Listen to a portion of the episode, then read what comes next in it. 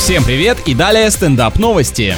Певица Адель является большой поклонницей Селин Дион, и недавно в одном из интервью девушка призналась, что хранит у себя дома жвачку, которую выплюнул ее кумир. Фу, а я уж думал, не услышу ничего противнее, чем целовать песок, по которому ты ходила. Но оказывается нет. Артистка также рассказала, что необычный трофей добыл ее друг, известный телеведущий Джеймс Корден, когда культовая исполнительница была гостем на его вечернем шоу. Это вам не поздравление с днем рождения попросить записать. Такой поступок товарища точно нужно ценить, не каждый на такое решится.